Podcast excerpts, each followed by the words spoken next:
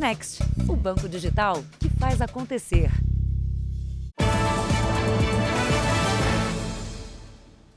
Olá, boa noite. Boa noite.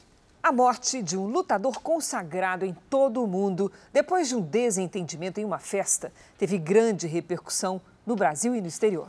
O corpo de Leandro Ló, oito vezes campeão mundial de jiu-jitsu, foi enterrado hoje em São Paulo. A comoção de quem perdeu um amigo, um atleta de destaque, um campeão mundial. Ele era unanimidade no jiu-jitsu, era um cara que era amado por todos, querido por todos. E ele vai deixar o, o legado dele e a gente vai fazer de tudo, tudo, tudo, tudo, tudo para manter o nome dele Parentes e fãs se despediram hoje do lutador Leandro Ló, de 33 anos. Ele era um dos maiores campeões mundiais de jiu-jitsu, título que venceu por oito vezes em cinco categorias diferentes. Só entre Copas Mundiais foram cinco conquistas. Jornais e sites do mundo inteiro lamentaram a perda do atleta.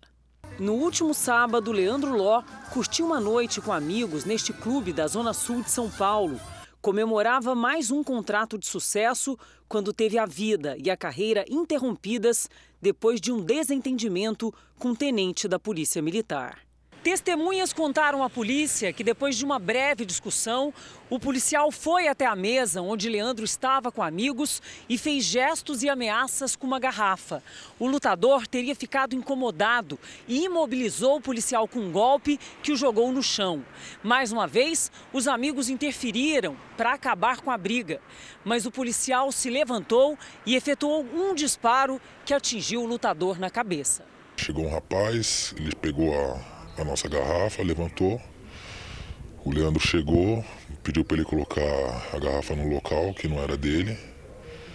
Ele deixou a garrafa e continuou peitando o Leandro. O Leandro foi lá, imobilizou ele, não deu um soco, não deu um chute. Quando todo mundo achou que tinha acabado a confusão, ele deu quatro passos para trás e voltou, tirou uma arma da cintura e atirou a queima-roupa na cabeça. As imagens mostram o desespero dos frequentadores depois do tiro. O suspeito do disparo é o policial Henrique Otávio de Oliveira, de 30 anos, que foi preso preventivamente. Leandro estava no auge da carreira. O atleta começou a trajetória aos 14. Ele tinha entre 13 a 14 anos, mais ou menos, que ele começou a treinar lá com a gente. Ele era um molequinho bem magrinho. E era um, uma pessoa extrovertida, gostava de treinar forte, gostava de competição e logo nos primeiros campeonatos nós levamos ele para lutar e já ficou entre os melhores, destacando.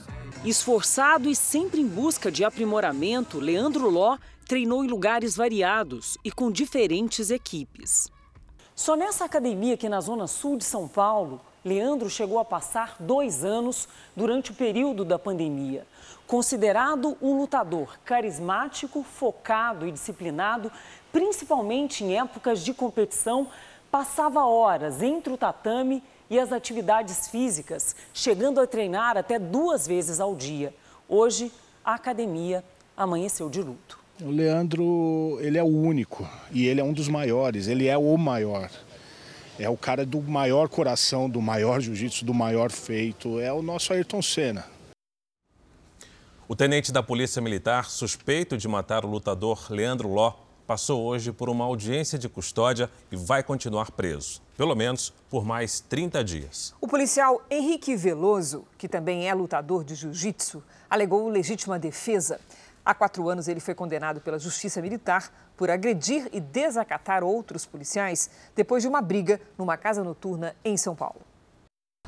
A casa noturna que funcionava neste endereço era uma das mais conhecidas da capital paulista.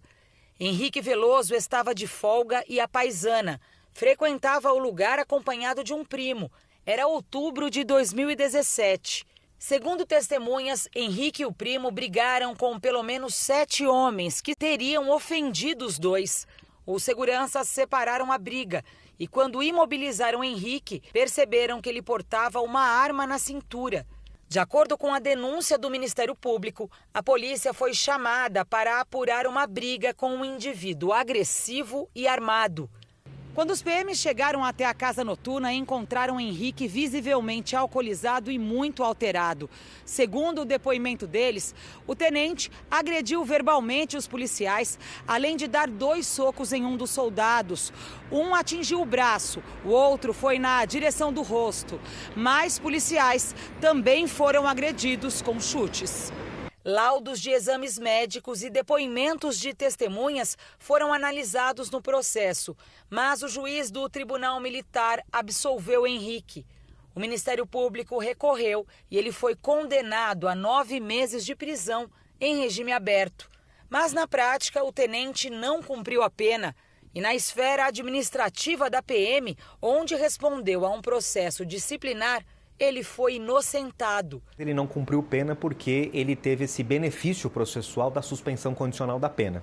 Penas até dois anos, se você for primário tiver bons antecedentes e isso tiver delineado nos autos, a rigor você pode se utilizar desse benefício e não cumprir a pena.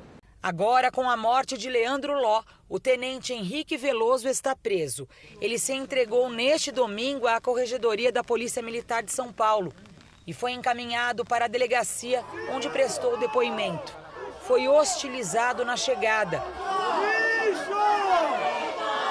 Teve a prisão temporária decretada e foi transferido ao presídio militar Romão Gomes. Veja agora outros destaques do dia. Ministra do Supremo envia à Procuradoria-Geral da República pedido de investigação sobre Bolsonaro por ataque às urnas. Presos ligados à facção brasileira fogem de presídio no Paraguai. Idosos resgatados de casa de repouso relatam fome e cárcere privado. Olivia Newton-John, estrela do filme Grease, morre aos 73 anos. E as histórias de homens e mulheres que acabaram mortos por pessoas muito próximas.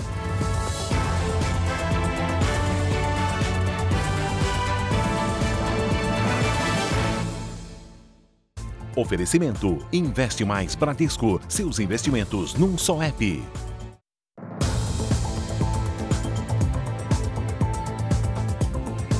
No Rio de Janeiro, a justiça negou o relaxamento da prisão do cônsul da Alemanha. Ele é suspeito de matar o companheiro. A diarista do cônsul alemão foi chamada para depor como testemunha. Os policiais procuram detalhes da rotina entre Uwe Herbert Rahn e do belga Walter Henry Maximilian Biot. O diplomata foi preso em flagrante na noite de sábado, suspeito de ter matado o companheiro com quem viveu por 23 anos. O belga foi encontrado em situação de parada cardiorrespiratória na sala da cobertura deste prédio em Ipanema, na zona sul do Rio, e morreu logo depois. O cônsul voltou com a polícia ao local e deu a versão dele, em inglês, ele conta que o companheiro estava sentado no sofá quando teve um surto e se levantou. A delegada pergunta o motivo e ele responde que não sabe. Diz ainda que Walter correu para a varanda onde caiu com o rosto virado para o chão. O laudo feito no corpo do belga contradiz essa versão. O exame do IML identificou mais de 30 lesões espalhadas por braços, pernas, tronco e cabeça. A causa da morte foi hemorragia interna e traumatismo craniano, produzido por uma ação contundente na nuca, ou seja, por um golpe. A perícia feita no imóvel encontrou diversas manchas de sangue, os agentes chegaram a usar luminol, porque o local foi limpo por uma secretária do cônsul. Ela apresenta a versão de que ela limpou ali porque o cachorro estava lambendo, estava tendo contato com aquela mancha de sangue. A embaixada da Alemanha em Brasília e o consulado geral no Rio colaboram com as autoridades. O depoimento de pessoas próximas tem como principal objetivo entender a convivência entre os dois. Exames feitos pelo Instituto Médico Legal mostram marcas de violência no corpo do belga, que podem ser de agressões antigas. É preciso agora analisar nesse segundo momento o histórico do casal, o pano de fundo, para saber se, se havia um caso de violência doméstica, né? por quanto tempo, se a vítima era agredida. Daí a necessidade de ouvir testemunhas para a gente ter noção desse pano de fundo da ocorrência. Com 16 anos de existência, a Lei Maria da Penha tem conseguido garantir proteção a mulheres que sofrem violência doméstica. Mas, infelizmente, não é, Fara? Não garante que os crimes deixem de acontecer. Em todo o Brasil, veja que dado alarmante, a cada sete horas, uma mulher é assassinada pelo atual ou ex-companheiro. Por trás da imagem do carro batido no poste na zona leste de São Paulo, há mais do que um acidente de trânsito na última madrugada. O veículo pertence a Maicon Douglas Almeida. Ele é suspeito de ter matado a esposa Larissa Aparecida de Queiroz do Nascimento, de 25 anos, dentro de casa no fim de semana. Segundo a família da jovem, ele teria cometido o crime porque não aceitava o fim do casamento. No Brasil, a cada sete horas, uma mulher é assassinada pelo companheiro ou ex-companheiro que não admite perder o controle que pensa ter sobre ela. O feminicídio quase sempre é o último estágio de um ciclo que começa com episódios de violência psicológica, verbal e física. Só o estado de São Paulo registrou, por hora, cinco casos de lesão corporal dolosa contra mulheres entre janeiro e junho deste ano. Há 16 anos, a Lei Maria da Penha foi sancionada justamente para ajudar a romper com esse ciclo e punir homens violentos. Com o advento da Lei Maria da Penha, o Estado passa então a entender que o Estado mete sim a colher em situações de violência doméstica. Identificar os sinais de violência é o primeiro passo para se livrar de uma relação abusiva. De acordo com especialistas, eles são quase sempre os mesmos. Homens violentos costumam controlar os horários da mulher, o celular, o dinheiro tentam romper os contatos sociais e familiares, afastando a companheira de parentes e amigos.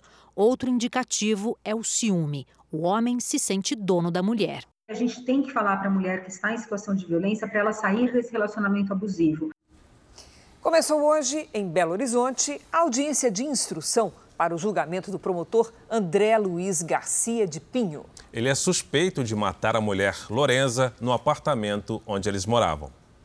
Na porta do tribunal, uma faixa de protesto. O pai de Lorenza foi o primeiro a depor e falou por cerca de duas horas sobre a relação da filha com o réu, o promotor André de Pinho. O André sempre procurou separar a Lorenza de todos. O todos não é exclusivamente da família da Lorenza, não, inclusive da família dele. Como é que uma pessoa mata a mãe de cinco filhos seus? Quando soube da morte da filha, Marco Aurélio não acreditou na versão de que ela teria engasgado com um remédio. Lorenza Maria de Pinho tinha 41 anos e morreu em abril do ano passado, no apartamento onde morava com o marido e os cinco filhos em Belo Horizonte. A irmã gêmea de Lorenza também foi ouvida. São esperados cerca de 40 depoimentos aqui no Tribunal de Justiça de Minas Gerais, incluindo o do réu André de Pinho. Em seguida, será marcado o julgamento do promotor. Na denúncia, o Ministério Público do Estado aponta três agravantes para o crime de feminicídio: motivo torpe, meio cruel e por dificultar a defesa da vítima. Segundo perícia da Polícia Civil, o promotor teria provocado a intoxicação em Lorenza e asfixiado a esposa na noite em que ela morreu.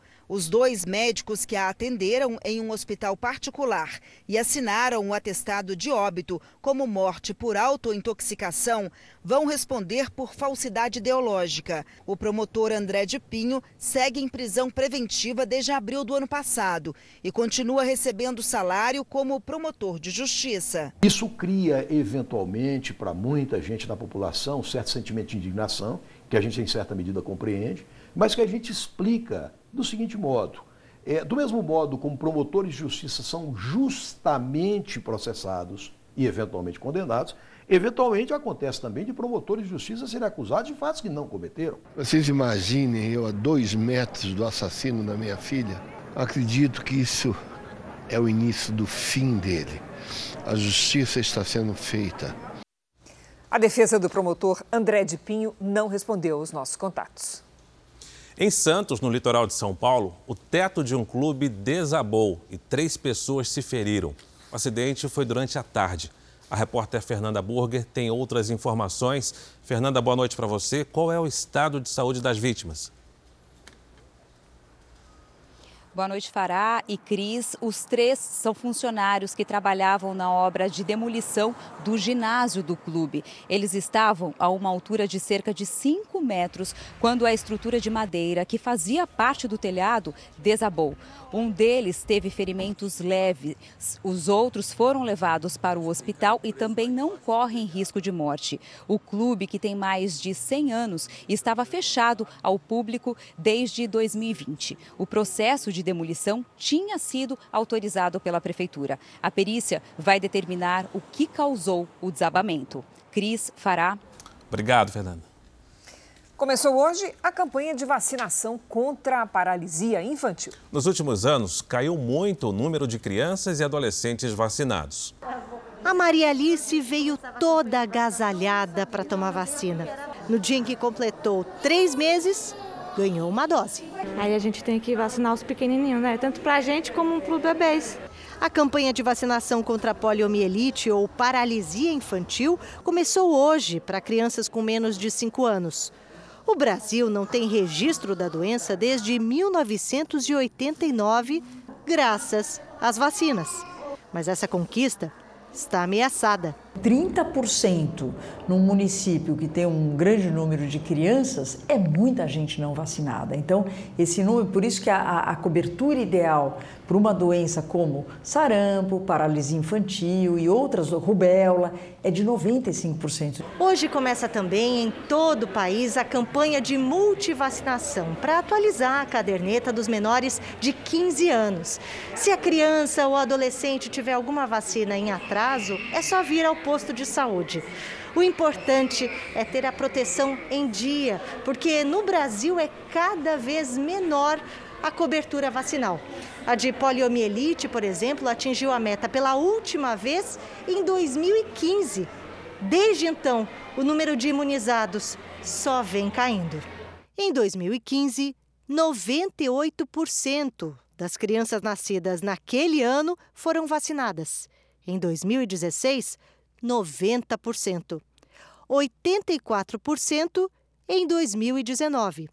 76% em 2020 e no ano passado 69,9%. A Amanda tem quatro filhos, todos com a caderneta de vacinação em dia. Ah, porque as doenças estão voltando, né? Se eu deixar, vai ficar.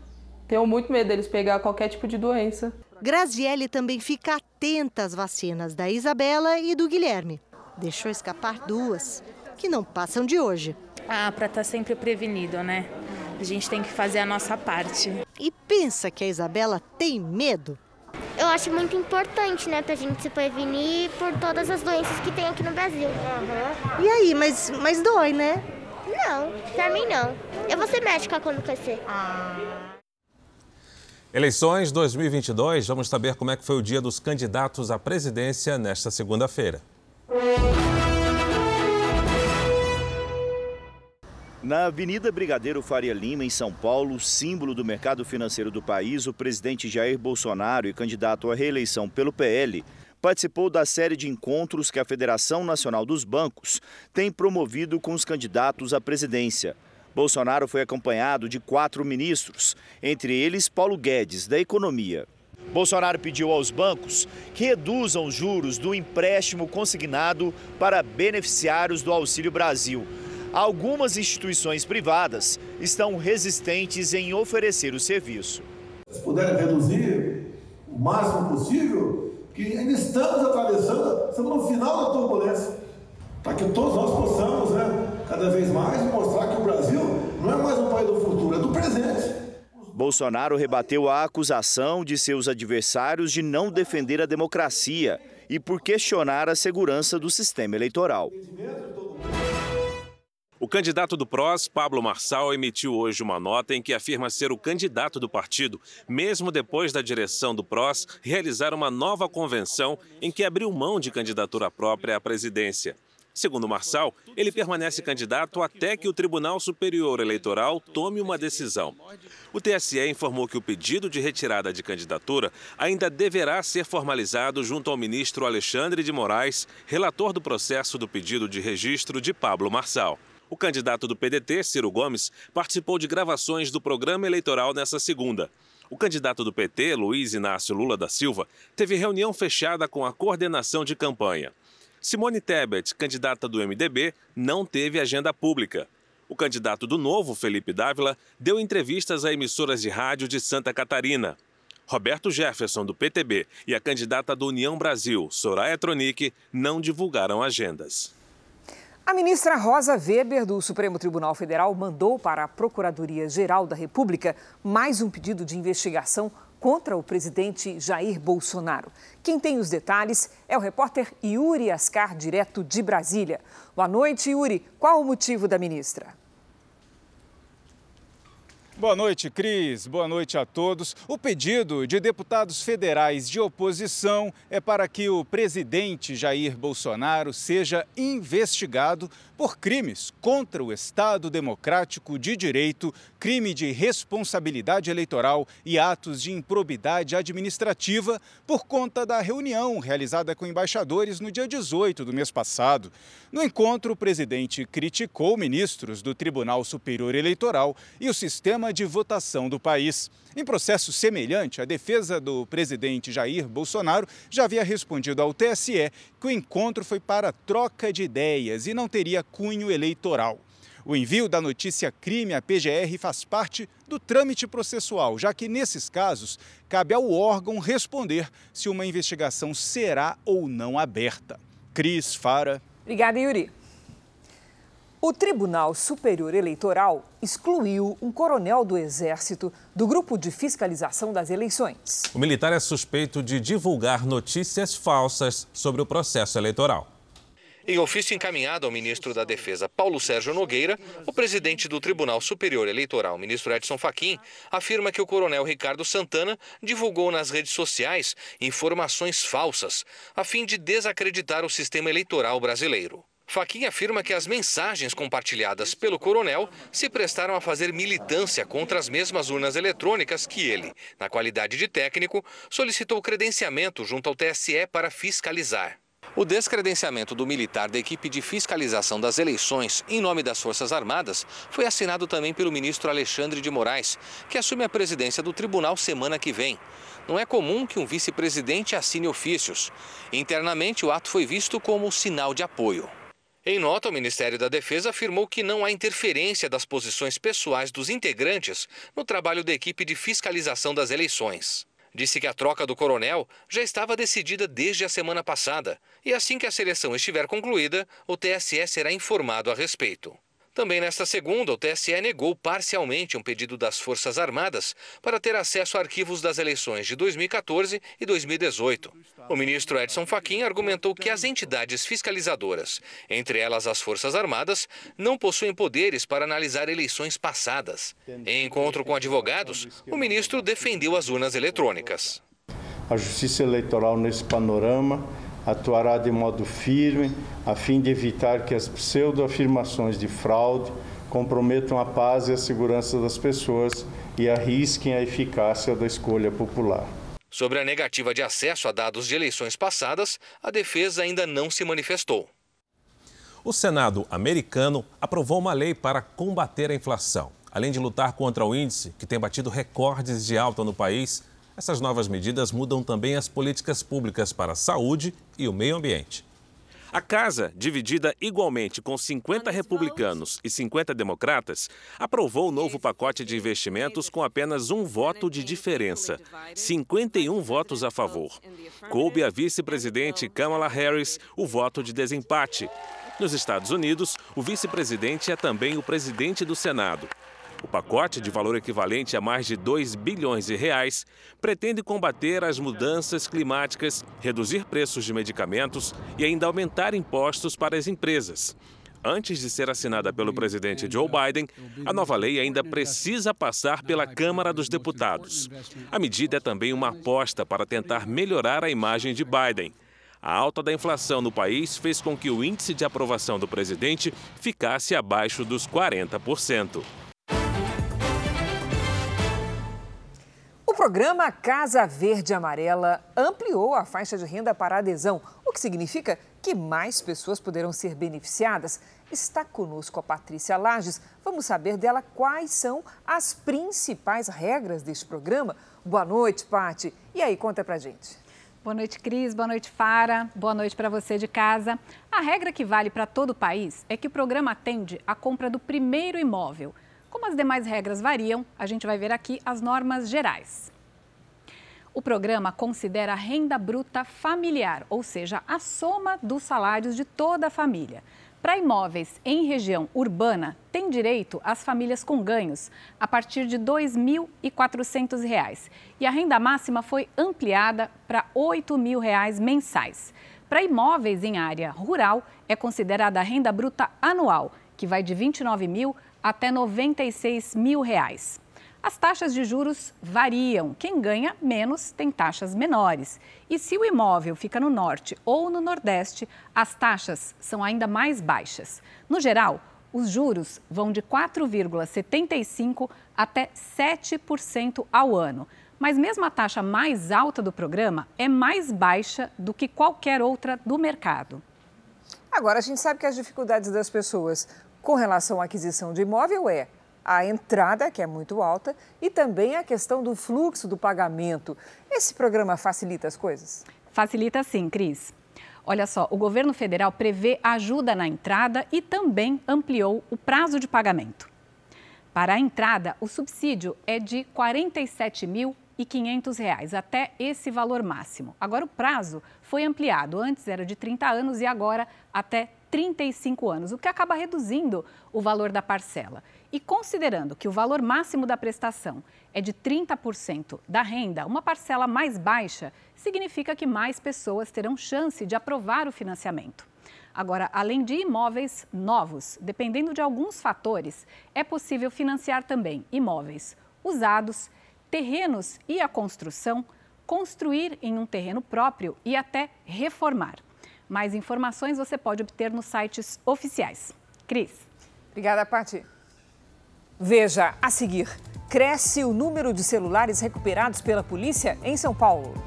Na série especial, a história do homem que parecia ter uma vida feliz, mas foi assassinado pela própria esposa.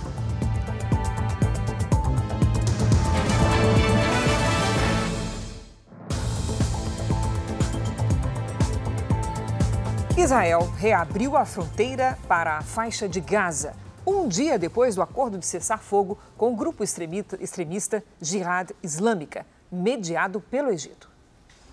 A passagem havia sido fechada na semana passada por conta dos confrontos. Hoje, caminhões com combustível entraram em Gaza e as atividades da única usina de energia da região foram retomadas. As operações estavam paralisadas desde o último sábado. Nos intensos bombardeios, ao menos 44 pessoas morreram em 56 horas de confrontos entre elas dois líderes da Jihad Islâmica.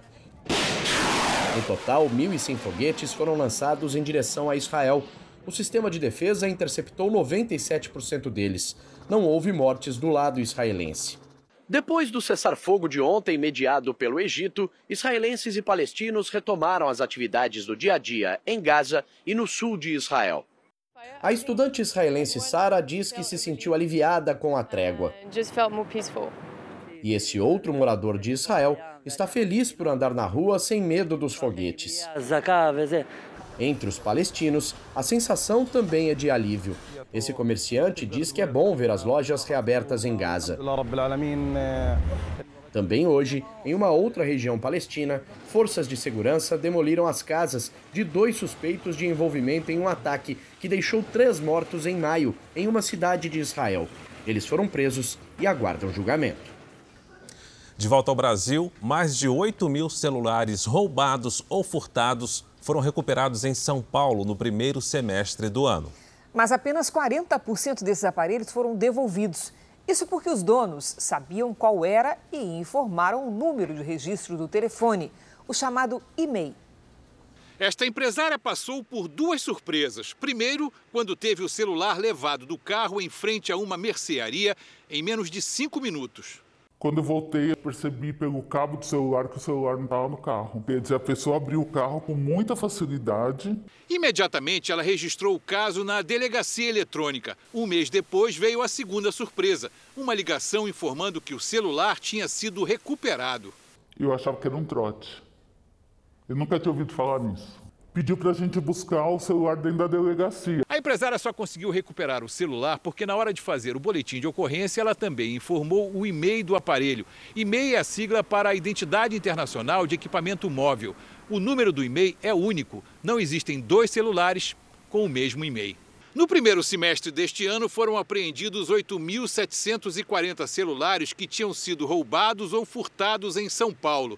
3.339 foram devolvidos aos donos, quase 40% do total. Em comparação com o mesmo período do ano passado, houve um crescimento de 75%. Quando algum suspeito é abordado e consultando o número deste e-mail, Havendo o boletim de ocorrência, tal pessoa é presa em flagrante e assim restitui-se também o aparelho celular para a vítima. O e-mail consta na nota fiscal do aparelho. Também dá para digitar asterisco, jogo da velha, 06, jogo da velha. O e-mail tem 17 dígitos. Com o celular furtado na mão, a empresária parece ainda não acreditar na recuperação. E uma coisa interessante, o desbloqueio do aparelho é feito pela delegacia. Eu só tive que depois comprar o chip e, e trabalhar. Em Belém, um inquérito da Marinha concluiu que o piloto da lancha onde estava a jovem Yasmin Fontes foi imprudente. Há oito meses, ela morreu durante um passeio. Eu não consigo ver foto dela ainda. Tudo me lembra ela. Eu tive que me mudar de casa porque eu não conseguia entrar na casa que a gente morava. Yasmin Fontes Cavaleiro de Macedo, de 21 anos, desapareceu na noite de 12 de dezembro. Ela e outras 18 pessoas estavam em uma lancha conduzida por Lucas Magalhães. São oito meses que parece, parecem assim que são anos que a gente está esperando. Segundo o depoimento de testemunhas, ela teria entrado na água e desaparecido. O inquérito da Capitania dos Portos da Marinha do Brasil concluiu que Lucas Magalhães foi imprudente ao pilotar a lancha sem ser habilitado. Faltava a experiência necessária para evitar ter parado a embarcação à noite. O barco estava superlotado com 19 pessoas sem colete salva-vidas e sem rádio.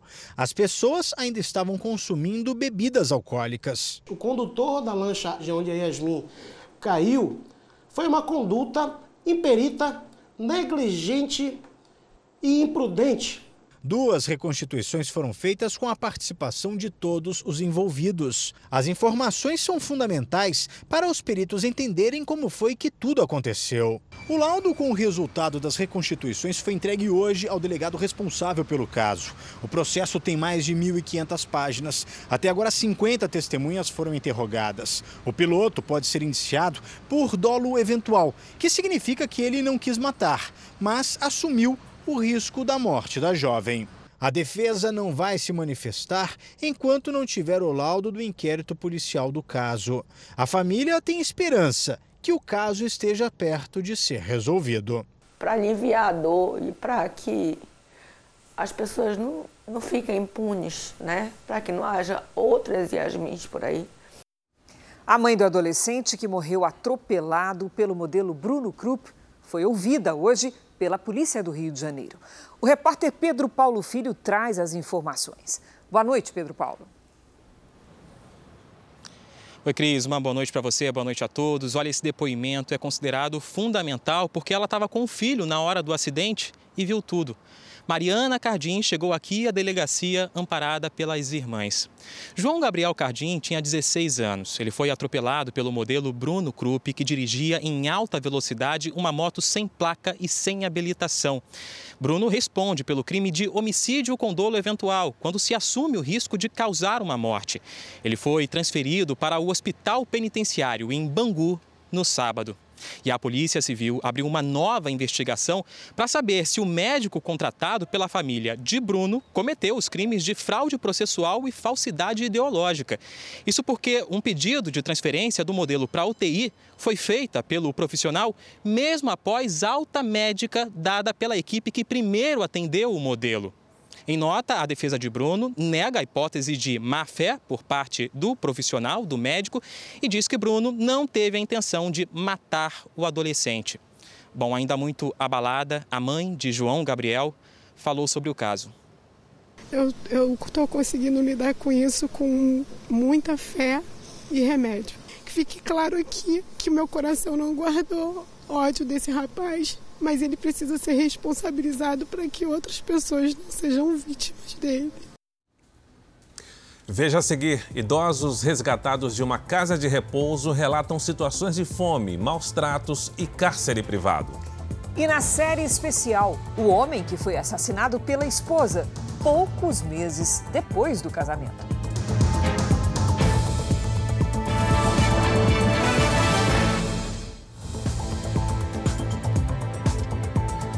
Paraguai, a polícia tenta recapturar criminosos que fugiram de um presídio. Segundo o Ministério da Justiça do país, eles pertencem a uma organização criminosa brasileira. Imagens gravadas pelo circuito de monitoramento mostram os presos fugindo pelo cercado do presídio de Missiones, distante 330 quilômetros da fronteira com o Brasil. A fuga em massa ocorreu no fim de semana. Esta corda presa numa das muralhas do presídio foi usada durante a fuga. Dos 35 detentos que deixaram a penitenciária, 23 já foram recapturados. Mato Grosso do Sul e Paraná reforçaram a segurança nas regiões de fronteira. O Ministério da Justiça assumiu a investigação e não descarta a possibilidade de agentes penitenciários terem facilitado a ação dos criminosos, apesar de alguns deles terem sido rendidos pelos presos durante a fuga. A Polícia Nacional do Paraguai afirma que a ação foi orquestrada por uma organização criminosa brasileira, o PCC. Nós não plantamos maconha e também não mexemos com cocaína. Então, os países fronteiriços que nos fornecem drogas é Paraguai e Bolívia. Então, por isso eles coaptam então o crime organizado. Pessoas nesses países, porque essas pessoas então já estão infiltradas nos países e acabam então o Brasil hoje sendo um, um grande líder no crime organizado na América do Sul. Agora veja esse dado: um em cada quatro brasileiros, Fara, não está conseguindo pagar as contas no final do mês. É o que aponta uma pesquisa divulgada hoje pela Confederação Nacional da Indústria. E apesar desse aperto, a percepção é que o fim do ano vai ser melhor. É com o trabalho de diarista que a Mônica sustenta quatro filhos, desde que perdeu o emprego em um supermercado. Mas nem todo dia ela tem uma casa para limpar. Tem semanas que eu eu consigo fazer a semana toda. Mas tem semanas que vai três faxinas, duas faxinas. É bem incerto mesmo. Nunca posso contar né, com o meu salário. Ao mesmo tempo em que a Mônica nunca sabe exatamente quanto vai ganhar, o que é certo é isso aqui, ó, que as contas sempre chegam, né, Mônica? Isso é tudo seu. Sempre chega. E aí precisa quebrar a cabeça para pagar. Precisa fazer muitas contas para ver se o dinheiro que eu tenho é suficiente. E às vezes não dá. Muitas vezes não dá. E quando isso acontece, o único jeito é escolher o que não dá para atrasar. A água, a luz corre o risco de cortar, aí a gente prioriza. É a situação de muitos brasileiros. Em uma pesquisa da Confederação Nacional da Indústria, de cada quatro entrevistados, um disse que não consegue pagar todas as contas. Deixa algumas para o mês seguinte, ou para não atrasar, entra no limite do cheque especial, pega um empréstimo ou paga só o mínimo do cartão de crédito. Para 44% dos entrevistados, a situação está um pouco melhor. Gastam tudo que ganham, mas conseguem pagar as contas. Apesar do aperto, 56% das pessoas acreditam que até dezembro terão uma condição financeira melhor um otimismo para relação ao final do ano que a situação pode ser melhor, que pode ter, conseguir aumentar no, os seus gastos. Isso se deve por conta do mercado de trabalho que a gente percebe alguma recuperação, então a pessoa está deixando de não ter renda nenhuma para ter alguma renda e uma renda mais previsível. Ter mais trabalho é só o que a Mônica espera. Trabalhar todos os dias aí as contas fecham. Aí dá para dar uma respirada. Vamos com a previsão do tempo? Depois de três meses, a chuva finalmente deu as caras no centro-oeste. Algumas cidades de Mato Grosso registraram temporais. Hora de conversar com a Lidiane Sayuri. Boa noite, Lid. O que é que justifica, o que é que explica essa virada? Vamos lá, Cris. Boa noite para você, Fara, para todos que nos acompanham. A frente fria que chegou na sexta-feira finalmente conseguiu passar pela massa de ar seco. As imagens de satélite mostram um grande corredor de umidade atravessando o Brasil. Nesta terça, um ciclone extratropical se forma na costa de Santa Catarina e dá origem a uma grande frente fria. Ventos gelados empurram as nuvens em direção aos estados do norte. Tem alerta para mar agitado e ventania entre o Rio Grande do Sul e o Rio de Janeiro e possibilidade de granizo em Santa Catarina, no Paraná, em São Paulo e nos estados do Centro-Oeste. De Rondônia até o norte do Pará e na costa do Nordeste, chuva isolada. Nas áreas claras do mapa, o tempo fica firme. Em Porto Alegre, chove o dia todo e faz 15 graus. Em Campo Grande, 19. Em Salvador, 28 e até 35 graus em Palmas. Em São Paulo, terça com neblina logo cedo e chuva a qualquer hora. À tarde faz até 19 graus. Na quarta, ventania a chuva apertam e faz 17. Na quinta, ainda chove e esfria mais. 15 graus. Aí na sexta, o sol volta e a temperatura sobe um pouco. E agora tem tempo delivery para o Marcílio de Apucarana, Lidiane, no Paraná. Vamos lá, Fara. Oi, Marcílio. Atenção nesta terça. A chuva pode ser forte, com granizo e ventania. Máxima de 19 graus. Na quarta faz até 16 e na quinta, 20. Em João Pinheiro, Minas Gerais, o José quer saber a previsão. Vamos para lá. José, depois de 68 dias de tempo seco, a frente fria pode trazer chuva isolada, principalmente na quarta-feira. Nesta terça não chove e faz até 30 graus. Na quarta, máxima de 29. Participe do Tempo Delivery pelas redes sociais. Mande uma mensagem com a hashtag você no JR. Cris, para. Obrigada, Lid. Boa noite, Lid.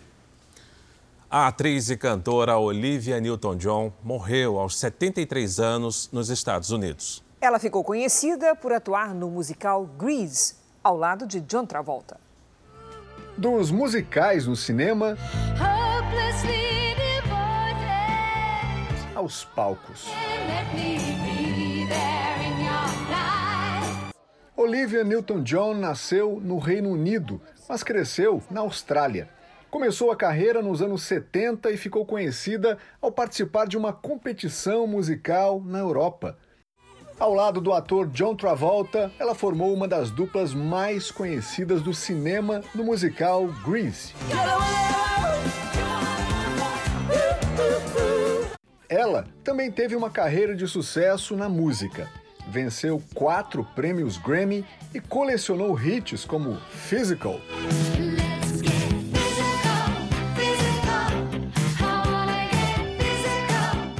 Em 1992, a atriz foi diagnosticada com câncer de mama. Ela se recuperou, mas a doença retornou em 2018.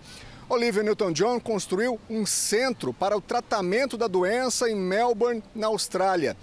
Em um comunicado numa rede social, a família anunciou que ela morreu no rancho da família, na Califórnia, cercada por amigos e parentes.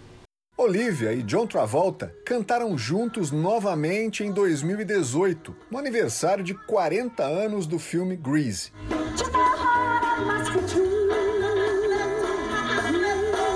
Hoje, John Travolta fez uma homenagem em uma rede social.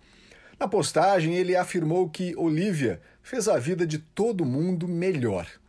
Olivia Newton-John deixa um marido, uma filha, irmãos e sobrinhos. A Polícia Federal dos Estados Unidos cumpriu mandado de busca em uma das casas do ex-presidente Trump em um resort também de propriedade dele no estado da Flórida. Em um comunicado, Trump disse que a casa foi invadida e ocupada por agentes do FBI sem anúncio prévio, o que ele considerou inapropriado. Segundo o ex-presidente, até o cofre foi arrombado. Trump não estava no imóvel e considerou a ação uma perseguição política do Partido Democrata do atual presidente Joe Biden. Ainda não há informações sobre o motivo do mandado. O Departamento de Justiça dos Estados Unidos e a Casa Branca ainda não comentaram. E aqui no Brasil, no Rio Grande do Sul, o filho de um policial aposentado foi baleado dentro de casa em Imbé, no litoral norte do estado. A casa da família foi atacada a tiros. O menino de seis anos não resistiu. Brian Vidal Ferreira era filho de um sargento aposentado da Polícia Militar. Dois homens invadiram a residência deles, enquanto um terceiro criminoso aguardava do lado de fora. A criança chegou a ser atendida em um hospital em Porto Alegre, mas não resistiu. Efetuaram pelo menos 50 disparos no interior da casa. Uh, então essa criança estava lá sentada, assistindo televisão, enfim, e acabou sendo alvejada com um tiro na cabeça. O pai da criança e proprietário da residência é o sargento aposentado da Polícia Militar, Alexandre de Jesus Ferreira, de 50 anos. Ele foi ferido no braço e está hospitalizado. Os criminosos seguem foragidos. Depois do ataque, homens do Comando de Policiamento de Choque de Porto Alegre e da Polícia Rodoviária foram a Imbé para reforçar a segurança. Você vai ver agora imagens revoltantes de maus tratos e até de tortura contra idosos no Rio de Janeiro. Tudo aconteceu num asilo que funcionava na zona oeste da cidade e foi fechado pela polícia. A dona da casa e um funcionário estão presos. Na porta, os dias com os horários de visitas e um pedido de respeito. Palavra sem significado aqui dentro.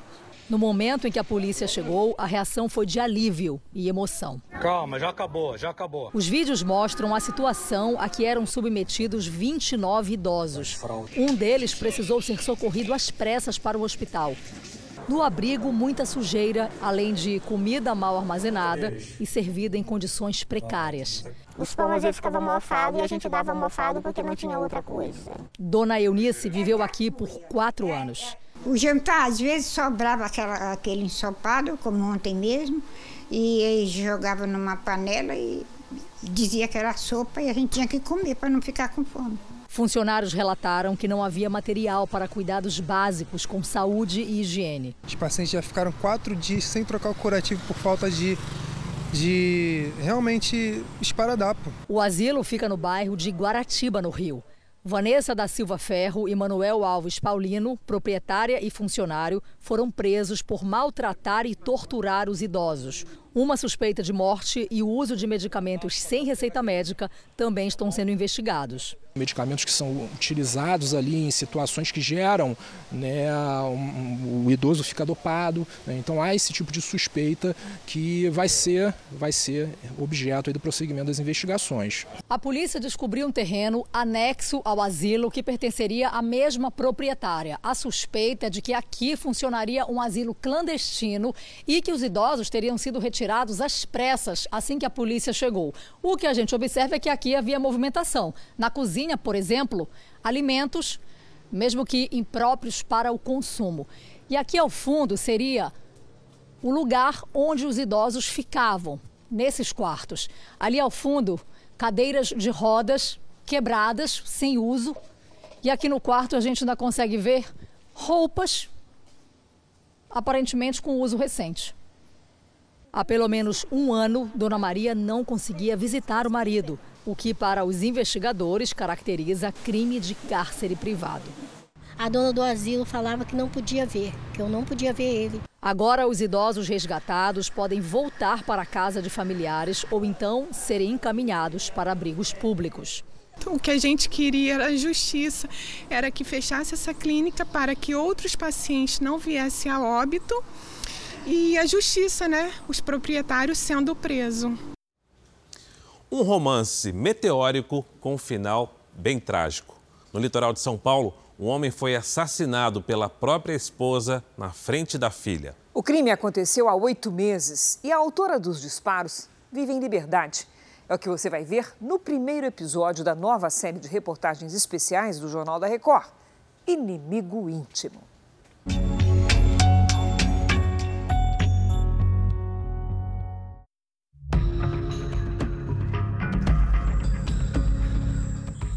Aí, filhota. Isso aqui, ó, a floresta amazônica, ó. Bruno Piva tinha duas grandes paixões. Uma era viajar o mundo com a mochila nas costas. A outra era filha de 11 anos, para quem ele gravou este vídeo na Amazônia. Água é limpinha, filha. Você ia adorar tá aqui. E foi na frente da menina que o empresário de 52 anos foi baleado. A assassina? Karina Freitas Fogolin, 41 anos, tenente do Exército, esposa de Bruno e madrasta da garota. Essa é uma história relâmpago de amor e de ódio. Karine e Bruno se conheceram em um aplicativo de relacionamentos. Segundo os amigos, o casal passou um final de semana juntos e já foi morar na mesma casa. Em dois meses, eles se casaram oficialmente. E três meses depois, Karina atirou em Bruno. O crime aconteceu em dezembro, em frente à casa que já era de Bruno antes do casamento, em um bairro nobre em Praia Grande, no litoral de São Paulo. Câmeras de segurança registraram toda a ação, desde a hora em que Bruno chega de carro com a filha. Este amigo do empresário diz que ele estava se separando. Ele colocou em cima da mesa a, o pedido de separação e foi para o carro dele. Quando ele estava indo para o carro, ela pegou a chave e o resto vocês veem nas filmagens. Nestas imagens, Bruno aparece ao telefone. A mulher tenta falar com o marido. Ele não dá ouvidos. Ela saca uma pistola, entra na casa e, com apenas uma parte do corpo para fora, dispara dois tiros. Bruno cai. Foi atingido no pescoço. A filha se aproxima e corre para procurar socorro. A menina volta desesperada. A mulher também retorna e aparenta acudir o marido. Esta vizinha tentou socorrer o amigo. A esposa dele estava com a mão no peito dele. Posteriormente, eu soube que onde ela estava fazendo pressão na, no ferimento, o ferimento não era naquele local. Karina estava com a chave do carro, mas não tomou a decisão de levar o marido para o hospital. E ela estava com a chave do carro o tempo todo. E em momento nenhum ela, ela falou, ah, vamos levá-lo. E aí, nesse meio tempo, apareceu um guarda. Eu falei, alguém tem que levar. Aí ele perguntou, e aí, quando ele começou a gritar de quem é o carro e tal, aí ela tirou a chave do bolso e falou que, que era a chave do carro. Foi o soldado quem dirigiu o carro até o hospital. Apesar de a filha de Bruno ter presenciado o crime, Karina falava para todos que se aproximavam, inclusive para os policiais, que o marido havia sido baleado em uma tentativa de assalto. Só que um policial que estava de folga e passava por aqui viu o que tinha acontecido e contou aos PMs que atendiam a ocorrência. Karina foi presa quando chegou ao hospital. O desfecho do relacionamento contrasta com as postagens nas redes sociais. O casal fazia juras de amor, mas na vida real a situação era diferente. Cristiane e o marido eram amigos do casal. Ele, em algum momento, chegou a falar que ela era violenta? Sim, algumas vezes. O que ele falava?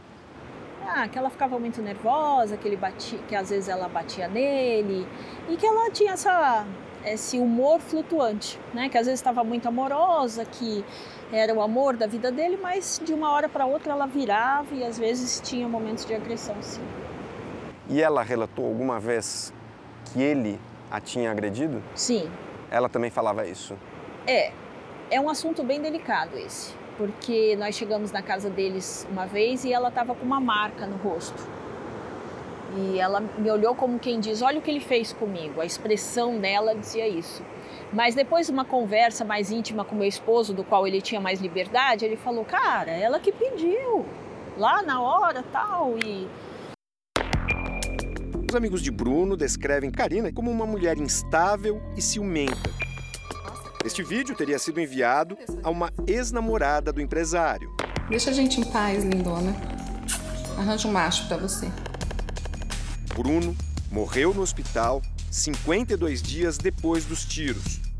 A prisão de Karina durou bem menos, apenas uma semana. Ela responde ao processo por homicídio simples em liberdade. Leva uma vida normal em Barretos, no interior de São Paulo. Nossa equipe foi até a casa onde ela mora, mas não foi atendida. O advogado de Karina afirmou que, como o caso ainda está em investigação, ninguém vai falar sobre o assunto.